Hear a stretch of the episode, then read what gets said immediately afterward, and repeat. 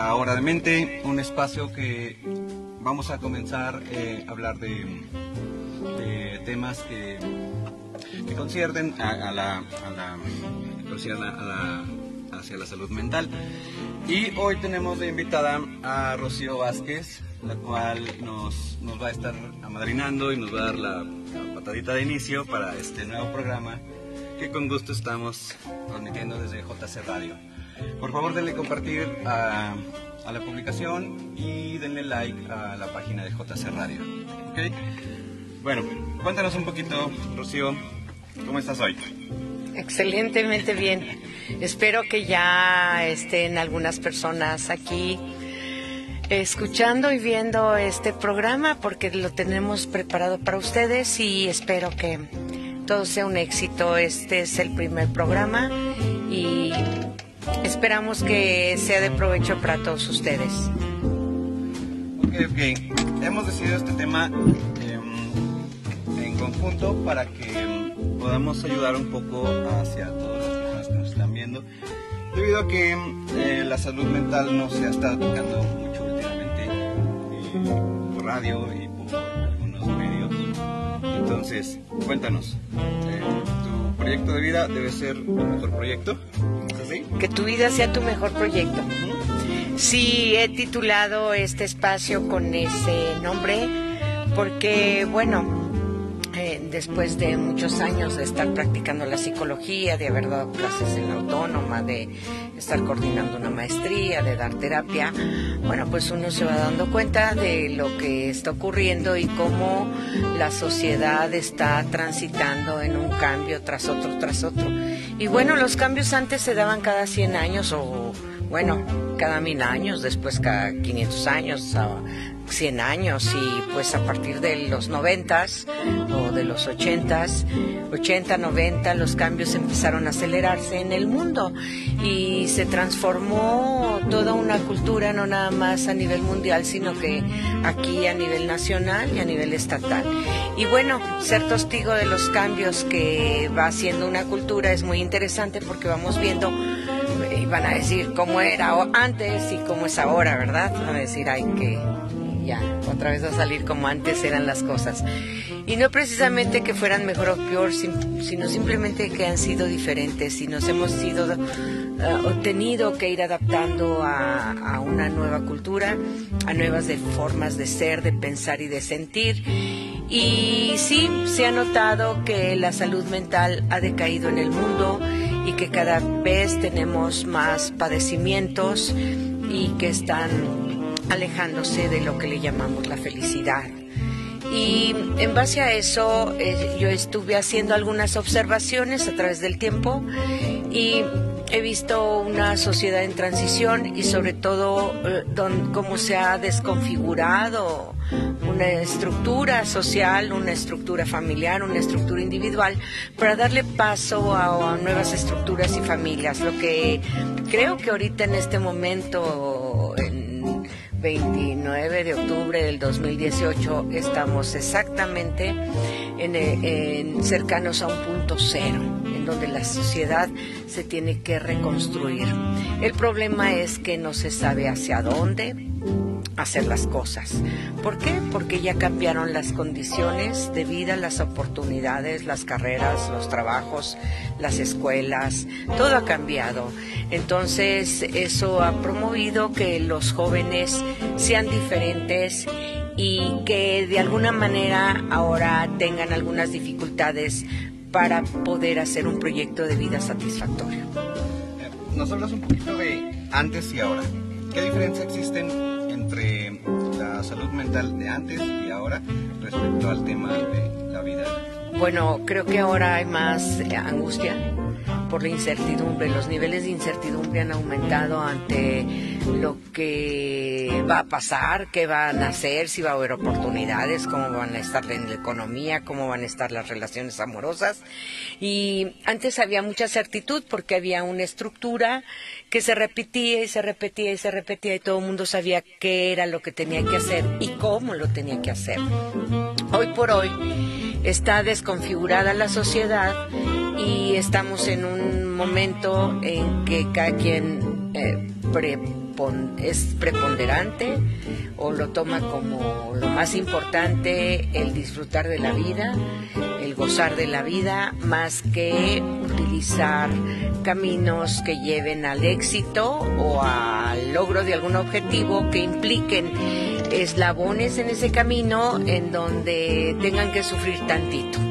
Entonces la sociedad cada vez eh, es paradójico, pero tolera más cierto tipo de sufrimiento y de dolor porque se somete más y goza menos de sus libertades para muchas cosas, sobre todo esa libertad de ser uno mismo, que antes era más natural, la expresión natural de ser uno mismo.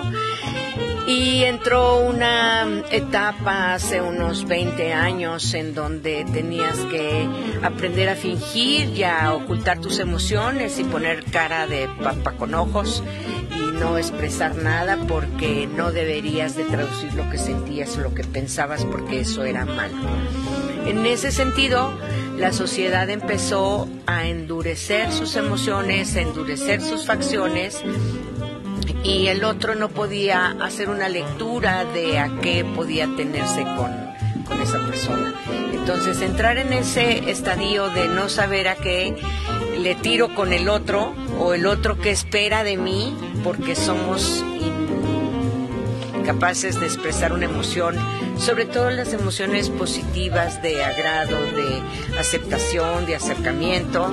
Entonces ahí se empezó a configurar una una sociedad dura, pero al mismo tiempo este, dura por reprimir sus emociones, sus sentimientos, no tanto el hombre, sino también la mujer.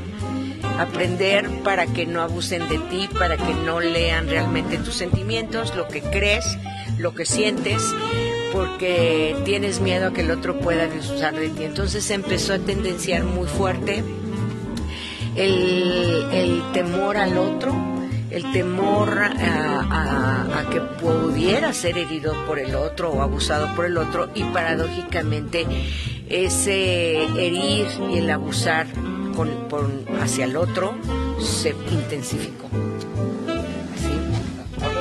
Y, y antes era más el que lloraba por una ruptura lloraba tres días, ahora lloran por una ruptura porque no saben qué pasó, no supieron que hicieron mal, porque el otro les dejó de hablar, porque lo desprecia, porque lo insulta o porque lo castiga y, y siempre se queda con la duda de qué pasó y no nada más qué pasó, sino qué hizo mal. Entonces están pensando siempre en contra de sí mismo con esa culpa de que habré hecho mal y después van a otro error que es, vamos a cerrar círculos.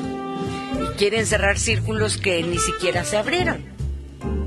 ¿Sí? O sea, eh, es, algo muy raro, muy complejo y bueno, eso en el antes, pero también en el trabajo, en el estudio, la gente sabía que tenía que ir a la escuela y el que va a la escuela estudia y el que estudia saca dieces y el que saca dieces pues sale de la, de la primaria, secundaria, preparatoria, carrera.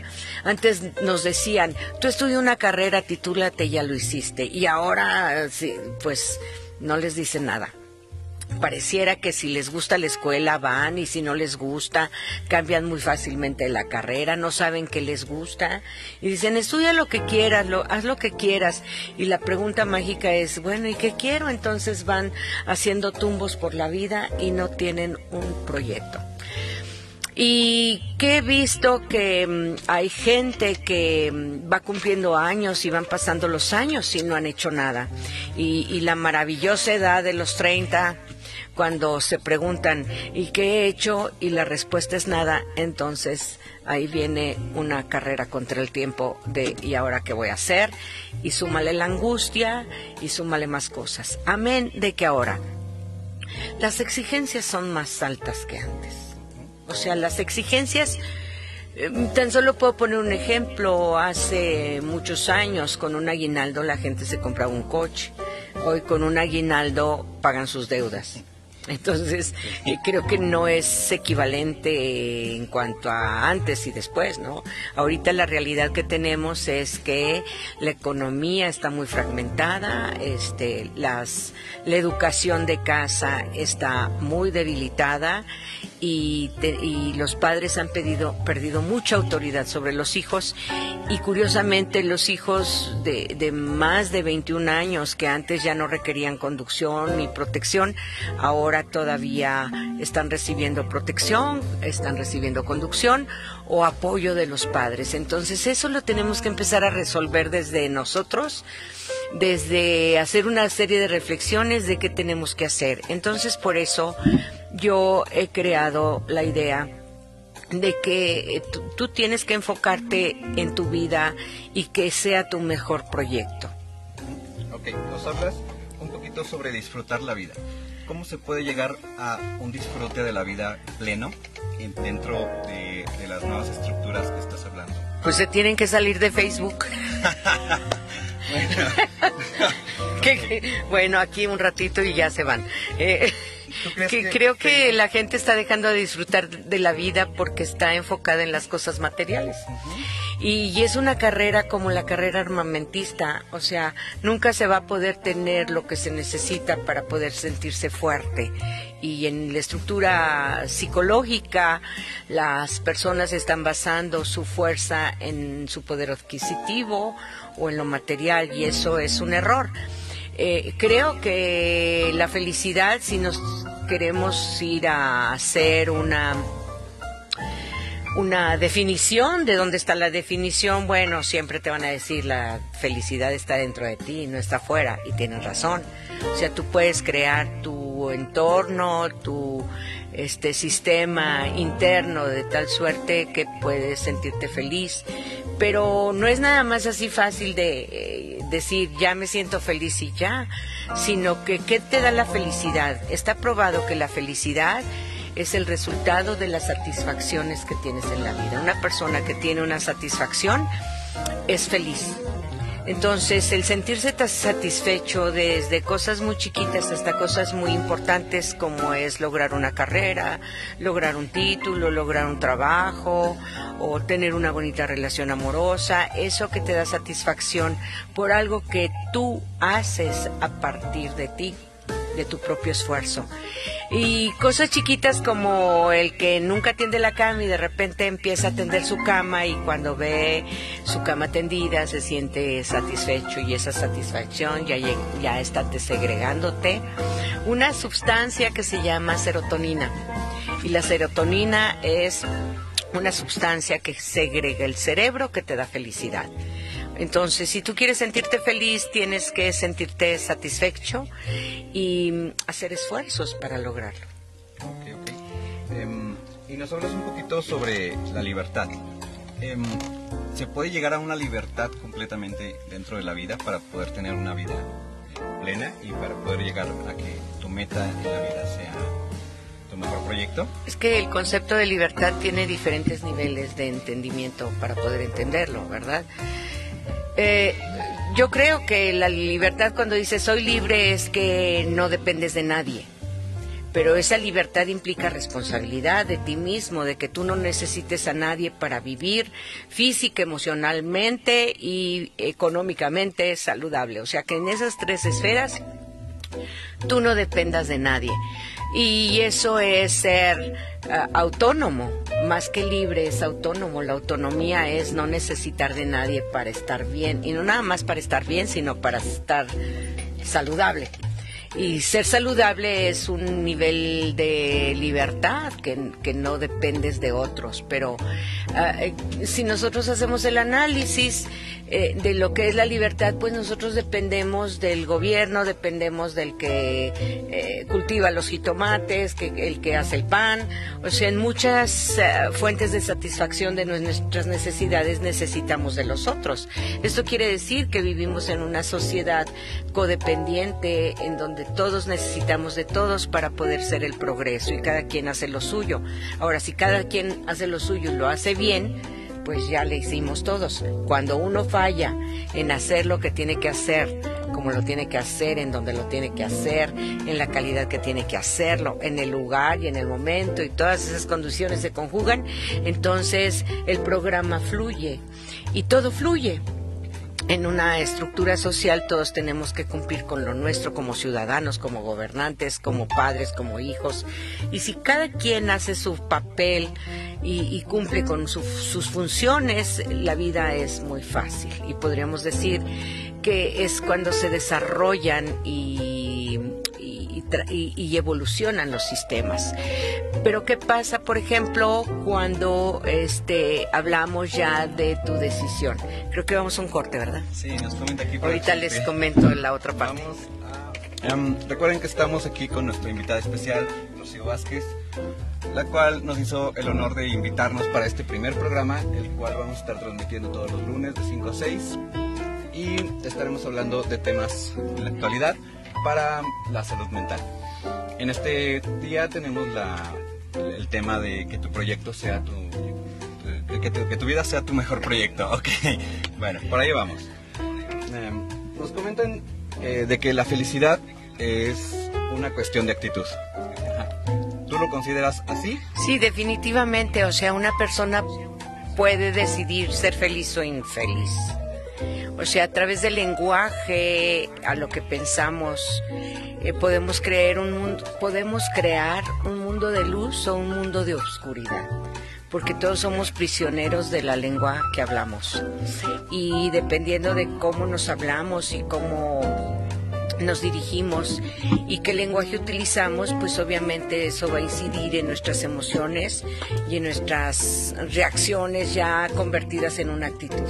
O sea, la actitud tiene una base en una forma de pensar que deriva una forma de sentir y, como consecuencia una forma de actuar, que son las esferas, eh, eh, son los tres elementos que configuran la experiencia humana pensar, sentir, actuar. Exactamente.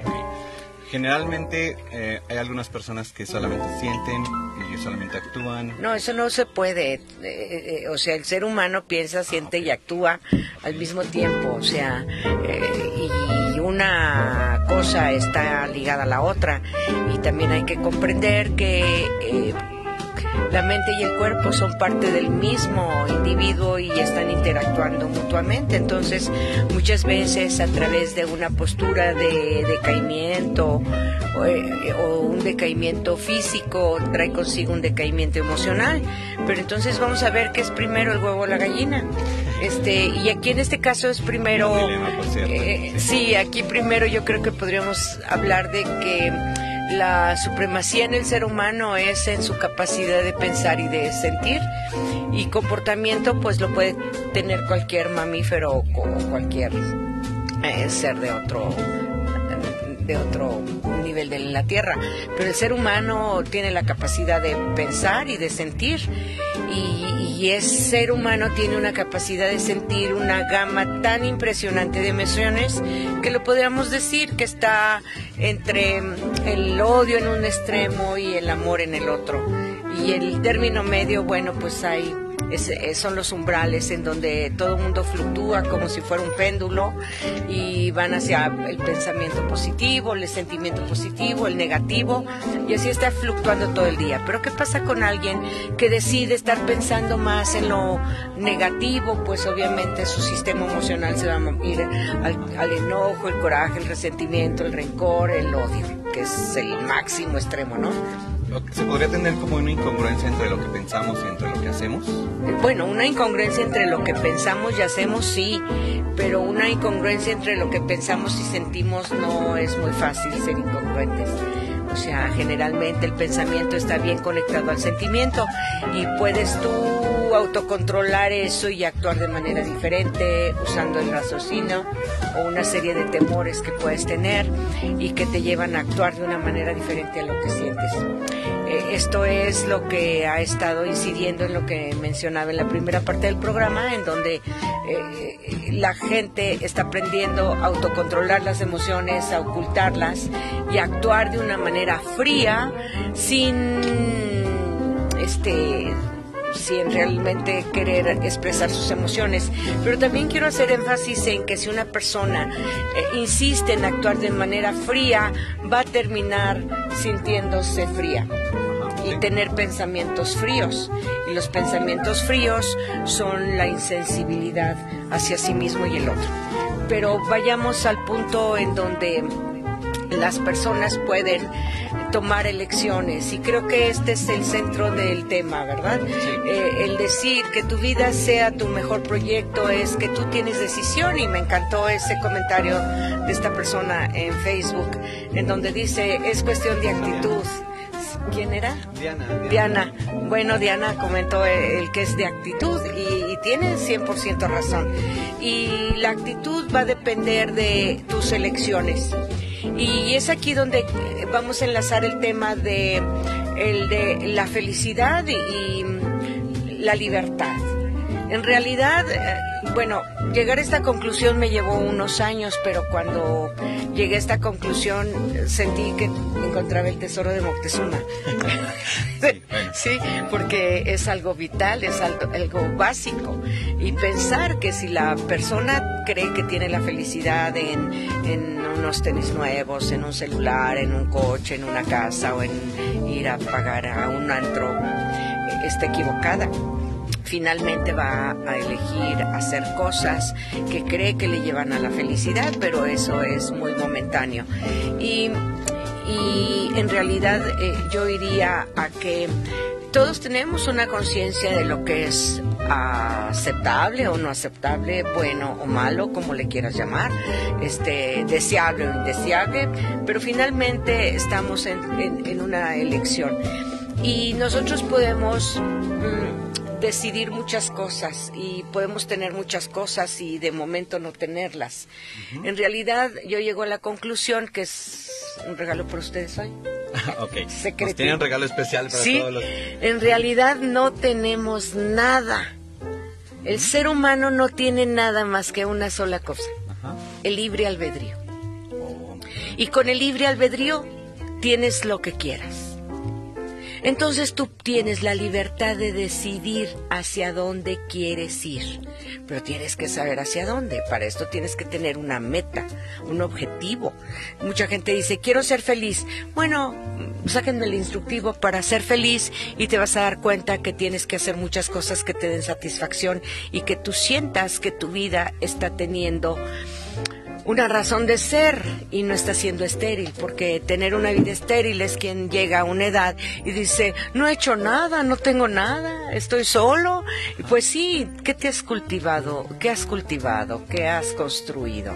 La vida uh, es, una, es un tránsito de todos los días, de hacer todos los días cosas, pero con decisiones que yo le llamo uh, buenas o malas aceptables o no aceptables, deseables o no. Y tú tienes la posibilidad de elegir lo que tú quieras, si es deseable o no, tú lo decides. Y si tú lo decides, tú asumes la responsabilidad de las consecuencias de tus decisiones, porque fueron libres. Okay. Hablando del libre albedrío. El libre albedrío, que es lo único que tienes, no tienes más nada más que tu libre albedrío. Y quiero poner un ejemplo, que dicen, oh, las mujeres que son sometidas por un hombre, bueno, su libre albedrío las llevó a elegir a esa persona sabiendo que, que iba a infringir este dolor sobre ella o que era un manipulador. Y aún así le entró. ¿por qué? porque lo decidió. Entonces son decisiones que tenemos que hacernos responsables de nuestras propias vidas. Yo podría decir que esa capacidad de decidir con el libre albedrío es a partir de los 18 años que una persona ya tiene la madurez eh, psicofisiológica para poder organizar una casa o organizar una vida o mantenerse a sí mismo. Y de ahí para abajo, bueno, va a depender de sus padres. Las decisiones de sus padres, lo que les enseñen, lo que hagan. Y a, y a partir de los 18 años, bueno, dicen, antes de los 18 años tienes la cara que te tocó. Después de los 18 años es la que te buscaste tú. Okay. okay vamos a una pausa, ¿verdad? No, eh, vamos okay. con un comentario. A ver, ya. Nos comenta aquí Fabiola a la cual le mandamos saludos, nos comenta, además de las ganas, ¿qué más necesito para llevar a cabo mi proyecto de vida? ¿Cómo puedo prepararme mentalmente sin que me frustre porque las cosas no salen como quiero? Bueno, ahí te va otro tip. Otro tip. Okay. Sí. La otro regalo más. Otro regalito. Creo que son cosas que no se contemplan en el día a día ni en la educación.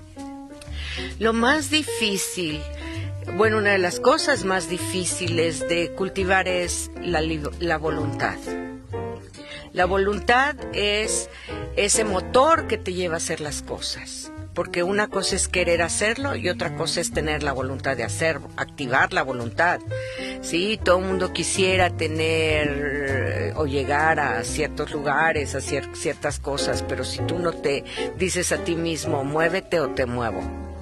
Porque el cuerpo es lo más fodongo que tenemos, ese no se quiere mover. Entonces tienes que hacer esa lucha contigo mismo y esa es la voluntad de vencerte a ti mismo. Y esa eh, cualidad o esa virtud eh, se desarrolla en la adolescencia. Ah, Curiosamente, entonces es cuando le, te dice tu hijo, eh, ay, no quiero hacer la tarea, pues aunque no quieras. Es que no me gustó el inglés, pues qué pena vas a estudiar. Es que no tengo ganas, pues sin ganas lo haces. Ese decir tengo ganas, pues a veces no tenemos ganas porque el cuerpo gana. Entonces, que no te gane el cuerpo. Eh, eh, el activar la voluntad es mover el cuerpo en una dirección a que obedezca y haga lo que queremos que haga para llegar allá. O sea, no nada más es el querer hacer las cosas porque todo el mundo queremos, sino que, que tenemos que activar algo adentro de nosotros, que es la voluntad. Y también hay otra cosa que tenemos que activar Siempre la vida eh, está poniéndote todo, todo, porque en la sopa cuántica es la no, la antimateria, donde existe el todo. No hay nada, pero existe la posibilidad del todo. Entonces, cuando tú creas en tu mente una idea y la clarificas y dices qué quieres, para cuando lo quieres, cómo lo quieres, Mucha gente dice, ay, estás soñando. Bueno, quiero decirte otra cosa, que la vida está inspirado en sueños y los sueños son imágenes. Entonces tienes que activar esa memoria visual y decir que quiero, imaginarlo como lo quiero, para cuando lo quiero, estar experimentándolo como si ya se hubiera cumplido eh, a nivel de sensación a nivel de pensamiento, qué estarías haciendo, cómo sería. Y bueno, estás soñando como en película donde tú estás ahí adentro y eso es una como si ya estuviera pasando. Y entonces eso hace que tu mente acomode todo como el escenario interno y no me preguntes cómo pasa, pero después en la realidad se va dando tangiblemente. Entonces, Ah, vamos a una pausa, nos dice aquí nuestro productor. ya nos están cortando. Ok. Corte. Corte, vamos. Dices que entonces pensar nos llevaría a actuar. Ajá. Y esto nos llevaría a sentir. ¿Cómo no, pensar. Tú estás imaginando la escena de lo que quieres, de tu meta, y la pones a colores, como si fuera una película donde tú estás ahí adentro, y le metes este temperatura, métele una temperatura cálida, colores vivos, los de amarillos, naranjas, blancos, azules, eh, ponle colores vivos, ponle luz y, y, ponle la sensación de estar ahí ya cumpliéndose esa meta, como porque la manera de hacer metas es describir el producto final. ¿Cómo te sientes? Estás pensando y todavía le puedes ser ambicioso y decir cómo estarán reaccionando los demás ante ti en esa forma de ser, de reaccionar. puede ser alguien, yo, que, yo quiero, tengo como meta titularme de la maestría. Y entonces pueden decir, bueno, ¿cómo te, te, puedes ver a ti con tu toga, tu birrete, en el momento que te esté entregando ya tu, este, tu tu carta de, que has acreditado tu examen y puedes ver ahí que estás relajado, contento, con tus sinodales, están eh, tus parientes, tus padres, las personas que están eh, involucradas contigo emocionalmente, cercanos y cómo todos están celebrando y cómo se siente estar ahí. Entonces tú puedes hacer esa meta y decir, eh, este, y poner colores y incluso olores este, puedes incluir todo y haces tu meta como si ya estuviera ocurriendo. una experiencia multisensorial Exactamente. que nos puede llevar a una exactamente. meta mejor. Y es así como ocurren las cosas en nuestra vida. Lo que pasa es que decidimos pensar cosas peores, cosa, pensar lo, lo indeseable, lo catastrófico, lo deleznable, en donde nos ponemos como víctimas, como perdedores, y pues la mente es bien obediente si tú le pones eso en tu imaginación, en tus sentimientos y en tus pensamientos, la mente obedece y orienta tu vida en esa dirección. El tema de que tu vida sea tu mejor proyecto. Sí. Nos comentaba aquí un... oh. Ok. Em, un, un- un- uno de ¿Cómo se nuestros radioescuchas se llama Juan Javier Cruz y nos dice, ¿crees que nos podemos estancar en una falsa felicidad y solo nos quedaremos en ese punto por sentirnos a gusto? ¿Qué opinas? Bueno, Cru- José Cruz. José Cruz. Ajá. José No, Cruz. Ja- Javier Cruz. Javier Juan- Cruz. Juan Javier, perdón. Bueno, Juan Javier ya Cruz. te bautizamos para que veas que aquí los cambios son rápidos. Sí. Hasta el cambio de nombre. Bueno, eh, eh, creo que mm, aquí tenemos que hacer una distinción entre lo que estamos haciendo porque estamos realmente paralizados y pareciera que estamos en una nave muy confortable, pero en el momento en que dices, creo que estoy estancado, creo que entonces sí, no está muy feliz la situación. Es una aparente felicidad o un, yo le llamaría autoengaño, porque el ser humano tiene la capacidad de autoengañarse y algunos son muy buenos para ese arte, para el autoengaño. Y decir, el autoengaño es cuando tú quieres acomodar todo a nivel de comprensión o quieres acomodarlo entre estructura psicológica a tu conveniencia o a tu favor y dices yo no he hecho esto por esto o yo hago esto por esto o todavía se atreven a decir es que mis papás no me educaron bien y ya están bien grandotes. O es que mis papás tienen la culpa porque no, porque a mí me dijeron que iba a pasar esto y pasó esto. Entonces creo que se ponen a culpabilizar a todo mundo de lo que no han hecho y entran en un aparente, Autoengaño. pues, eh, confort. Que dicen el, el, el, el estado de confort. Y yo creo que una persona que realmente está siendo feliz, real, es la que está haciendo cosas y está teniendo satisfacciones de lo que hace, no el que se levanta, ve Netflix y, alcanzó a ver todas las eh, temporadas de una serie, porque eso finalmente van a quedarse decepcionados y van a decir, ay, ya se acabó. ¿Y ahora qué hay? Y se salen de la computadora, ven el mundo real y dicen, no, ya me voy a regresar. Y se vuelven a regresar y se cobijan en el mundo irreal, en el mundo virtual, y pareciera que están a gusto, pero en realidad es desidia. La desidia te da una sensación interna de que tú puedes hacer las cosas cuando tú quieres, cuando en realidad sientes que estás siendo insuficientemente bueno para enfrentar las exigencias de la vida. Porque todo en la vida cuesta y la calidad de vida cuesta más. O sea, si, si, si vivir cuesta, vivir bien cuesta más. Y entonces hay quienes pagan el precio con eh, eso que dicen sacrificios, que ni son sacrificios, pero ahí están de quejumbrosos. Eh, yo estoy haciendo el sacrificio de quemarme las pestañas estudiando para no encontrar trabajo y digo, pues estudiale más.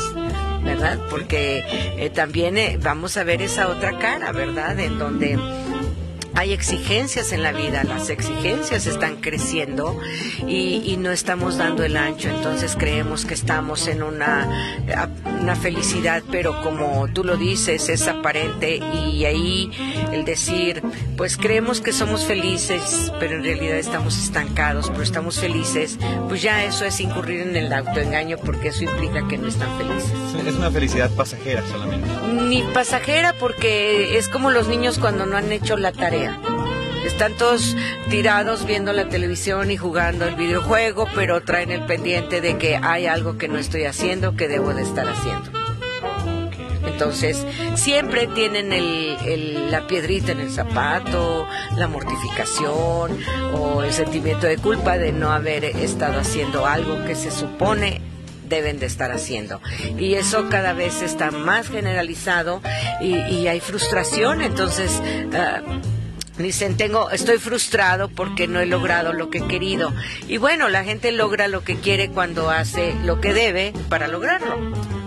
Y cuando no lo hace, pues creo que no existe eso de eh, decir, quiero haber logrado ser un psicólogo titulado y sin estudiar y ni hacer el esfuerzo, pues creo que no hay no hay así como eh, el que nos hace el pan.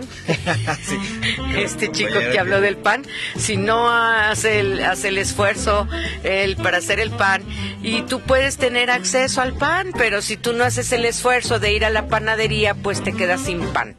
Entonces dices, hoy es que no tengo pan en mi mesa. Bueno, pues primero trabaja tantito, gánate un pesito, creo que no hay de a peso, unos siete pesitos, doce pesitos, y entonces vas a la panadería y degustas un delicioso pan. Y, y si no, no hay pan. Entonces la vida tiene un precio y creo que también eh, hay criterios de calidad y cada quien va a tener la calidad de vida eh, que quiera y que determine porque es posible tener más calidad de vida. Y yo sugiero que quienes nos están viendo vayan pensando en aumentarle dos rayitas a su calidad de vida, a los criterios de calidad. ¿Por qué? Porque en la medida que tú vas aumentando tus criterios de calidad, te vas convirtiendo en una mejor persona más disciplinada, con más fuerza de voluntad, porque a veces decimos, ay, mira, aquella persona tiene fuerza de voluntad, este, se va a la escuela todos los días y se levanta a las 5 de la mañana para llegar a las 7. Es que tiene fuerza de voluntad. Y, decimos, bueno, la fuerza de voluntad eh, se construye. O sea, todos tenemos la voluntad, pero la voluntad es de vencernos a, nosotros mismos y decir, me dejo de llamar Rocío Vázquez, pero voy a estar a las 5 de la tarde en ese programa de radio. Y, y es hacer todo lo que sea de tu parte. Y si tú tenías ganas de quedarte en un sillón sentado viendo Netflix o, viendo la vida pasar y, dices, no, tengo este compromiso conmigo y con otros, entonces lo he de cumplir. Y, el cuerpo obedece y a veces eh, con un primer, ay, no quiero, ay, qué flojera.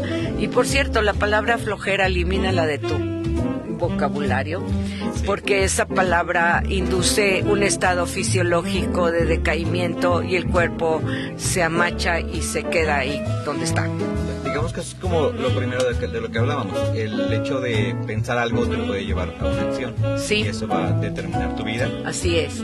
Y también cuando tú tienes, y que también puede existir referente a la pregunta esa de que te puedes quedar estancado. Tú tienes que creer que, que todos tenemos el derecho para vivir lo mejor y experimentar lo mejor y tener las mejores experiencias posibles dentro de la capacidad humana. O sea, todos, todos, todos tenemos esa posibilidad. Pero a veces pensamos que hay cosas que no son para nosotros. Entonces, a veces la vida te presenta esas oportunidades y se te presentan en bandeja de plata y porque a todo mundo se nos se nos aparecen y hay algunos que las aprovechamos y, otros que les da pena, les da miedo, les da ansiedad aventarse a hacer algo nuevo y cuando dicen, bueno, con toda ansiedad, ahí voy a ver cómo sale, pues la primera vez, este, voy a tener errores, eh". entonces eh, vamos a ver qué dices, mira, tú aviéntate, ten la imagen de lo que quieres y con todo y ansiedad aviéntate. ¿Qué quiere decir eso? Que el que se avienta le está dando el sí sagrado a la oportunidad que está ahí, a eso que se ha estado gestando en tu mente, ya cuando se tangibiliza tantito y llegan las personas que son tus medios, entonces vamos a tener la posibilidad de, dar el sí sagrado o el no endiablado. Sí. No endiablado. El no endiablado, ese que te va a hacer quedar. El no endiablado es cuando tienes la oportunidad de hacer algo y la rechazas. Cuando alguien te, te, te crea el espacio o la vida misma crea las oportunidades y tú estás ahí metiendo las narices y te dicen, ay, pásale, ven, mira, tú puedes hacer un programa de radio. Y, y el no, el no endiablado es cuando dices, ay, sí, luego te hablo, sí, luego nos ponemos de acuerdo. Ese es cuando tú te niegas a ti mismo la posibilidad de algo bueno para ti.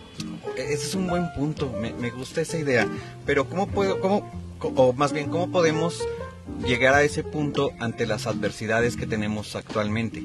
Porque yo creo que antes, eh, de lo que hablamos hace rato, ¿no? Antes teníamos un poquito menos de adversidades. Ahorita creo que entre más más, cosas hay, creo que más, más posibilidades negativas también tenemos. Cuando era chiquita mi abuelita decía, ¡ay, pobres de ustedes! ¿Qué va a ser de ustedes? Este mundo estaba más bonito y ahora está bien feo. Y todo el mundo dice lo mismo. Todo el tiempo, o sea, es algo que se repite, entonces hay que decir, bueno, yo creo que te está tocando un estadio y que está llegando algo nuevo, que no conoces y dices, ¡ay, qué mira, qué les va a pasar a ustedes! Y sin embargo, el ser humano ha demostrado que puede adaptarse a un millón de circunstancias que para unos parecen adversas y cuando tú lo concibes como adverso, entonces sí eh, eh, se convierte en algo adverso. A veces transitamos por la vida y volteamos atrás y decimos, ah, caray, mira, ¿cómo pude haber yo sobrevivido a eso? ¿Cómo pude? Ni cuenta me di. Entonces, cuando ni cuenta te das y ya pasaste, y después te das cuenta, es cuando lo sufres adversidades va a haber siempre. Pues yo creo que es cuestión también de interpretar porque muchas veces llueve tantito aquí en San Luis y lo ven como adversidad y dicen, ay, está lloviendo, ya no voy. Entonces, eh, también es una cuestión de el tipo de fortalezas que tienen las personas y que dicen, uno, dos, tres, pido por mí y te avientas. O que tú dices, po, me dejo de llamar Rocío Vázquez si no lo hago o por mi madre que lo hago. Tú tendrás tu frase aventadora, ¿no? Que te hace aventar, te hace las cosas y que dices, eh, me da miedo, pero bueno, con todo y miedo voy a hacerlo. ¿Por qué? Porque si esto ya lo hicieron otras personas, quiere decir que no es algo del otro mundo ni que es mucha ciencia, pero a mí me ha dado temor, entonces es cuestión de enfrentar tus temores y con todo y miedo aventarte. Y cuando estás del otro lado ya lo estás haciendo y, ya rebasaste esa barrera, entonces vas a voltear y vas a decir, ay, esto es lo que le tenía miedo, mm, algo, algo, algo estaba mal en mi mente. Entonces tú tienes que saber que no hay nada que temer que tú usa tu libre albedrío, busca tu bien y tu voluntad, el sí sagrado, el no te autoengañes tanto. Yo creo que una de las eh, fortalezas que tenemos algunos es que somos muy realistas, o sea, la realidad, eh, decimos, eh, está lloviendo, bueno, ¿qué hay que hacer? Pues eh, póngase el paraguas y sálgase. O sea, ¿qué hay que hacer? Eh, que, nos quedamos sin dinero. Bueno, ¿qué hay que hacer? Bueno, sálgase a vender Mary chicles o lo que quiera. O sea, no se quede ahí. ¿Qué hay que hacer si no tengo dinero? No, no estar lamentándose, hoy no tengo dinero, no hay trabajo. La verdad es que hay mucho trabajo y aquí yo, ah, no sé si hoy o en otro programa que me inviten, puedo hacer un análisis de lo que está pasando en San Luis Potosí y algunos tips, eh, consejos, orientación o como ustedes les puedan llamar, de cómo enfrentar los retos que nos está planteando un nuevo San Luis que se está gestando y que ya está casi parido. o sea, ya está hecho y que no nos hemos dado cuenta de qué tenemos que hacer y a qué retos tenemos que enfrentar como jóvenes, como adultos, como padres, como abuelos, como lo que quieran en la condición. Eh, este San Luis ha cambiado mucho en muy poquito tiempo y bueno, tenemos que analizar qué herramientas podemos desarrollar para poder vivir exitosamente y ser eh, los potosinos, gozar de las oportunidades que están llegando a esa nueva infraestructura. Ok, bueno, vamos a hacer un pequeño corte para la cual nos ha pedido aquí nuestra invitada Rosy Vázquez. Para todos los que están conectando, recuerden compartirlo, darle like a la página y, y bueno, ya estamos llegando al final de este programa, el cual hemos titulado como La Hora de Mente. Y el tema de hoy es el de mm, eh, que tu vida sea tu mejor proyecto, proyecto de vida. Ok, como conclusiones generales, como, como, como puntos a tocar, ¿qué es lo que podrías recomendar a todo el público para que puedan tener una mejor calidad de vida?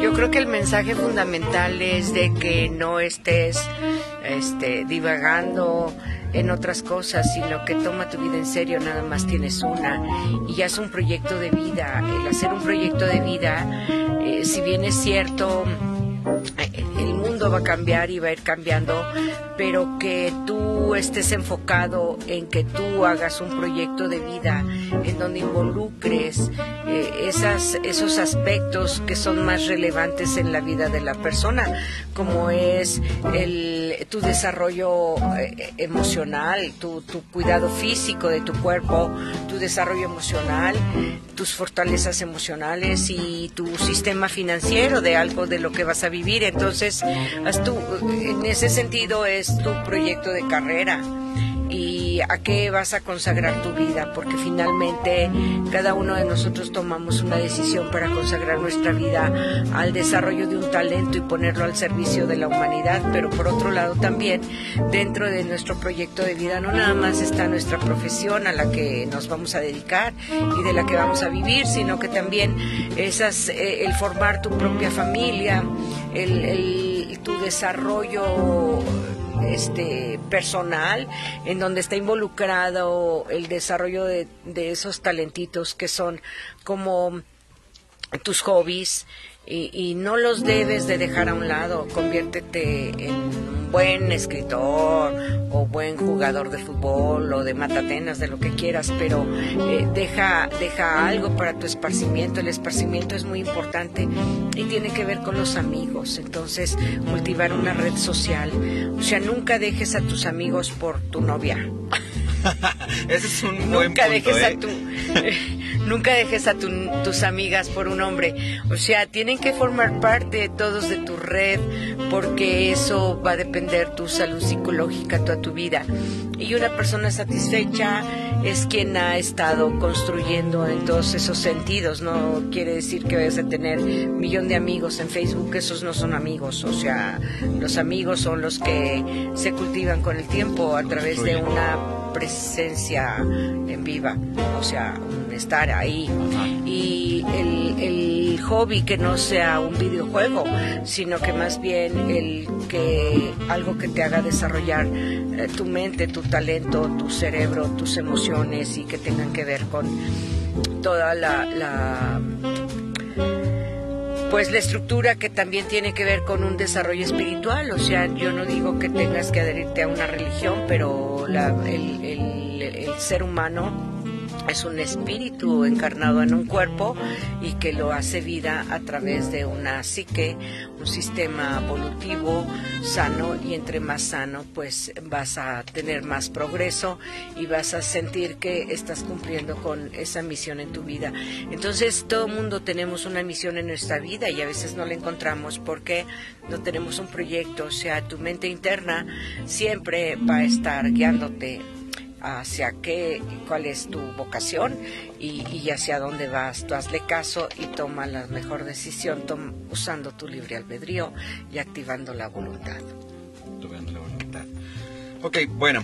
y em, bueno, muchas gracias por escucharme y estoy antes, aquí. antes de irnos, creo que eh, deberías de em, eh, eh, pasarnos tu número por si alguno de ustedes gusta alguna consulta. ¿Estás en tu consultorio qué estás haciendo actualmente? Bueno, mi teléfono, soy psicoterapeuta desde hace 38 años. No soy jovencita, por lo que se pueden dar cuenta. Desde hace 38 años soy psicoterapeuta y he dado clase en universidades y eh, soy coordinadora de una maestría en psicoterapia breve sistémica aquí en San Luis Potosí. Y bueno, hago otras cosas, pero esas ya son... Soy escritora de banqueta, soy poeta de banqueta. escribo para mí, que es mi hobby, me gusta, y no canto, no bailo. Mi teléfono es 4444 23 60 34. 44, 44. ¿Lo puedes repetir para que lo alcancen a notar aquí todos los que nos están viendo y escuchan? 44, 44, 23, 60, 34. Ok, bueno, pues ya lo saben, si alguno de ustedes quiere alguna consulta psicológica sobre esto que estábamos hablando y para que puedan tener un mejor proyecto de vida, aquí tenemos a la invitada especial, la cual nos hizo el favor de apadrinar este programa, La Hora de Mente, Rocío Vázquez. Fue un gusto, de verdad no sabes el orgullo que tengo de que hayas venido a este programa y de que nos hayas eh, apadrinado o amadrinado en este caso. Y estoy muy feliz de que este proyecto se esté dando así. Muchas gracias y gracias por escucharme. Okay, ¿alguna, ¿Algún último consejo? Algunas... Pues, este, elijan lo mejor, utilicen su libre albedrío y activen su voluntad. Ok, bueno, pues muchas gracias. Recuerden, estamos aquí en JC Radio. Em, em, compartan la publicación, denle like a la página y sigan recomendándonos con todos sus amigos. Eh, más adelante vamos a tener otro tipo de, temas y vamos a seguir hablando sobre la salud mental. Recuerden todos los lunes de 5 a 6 de la tarde. Y... Mm, que se me olvide, señor productor? ¿No? ¿Todo bien?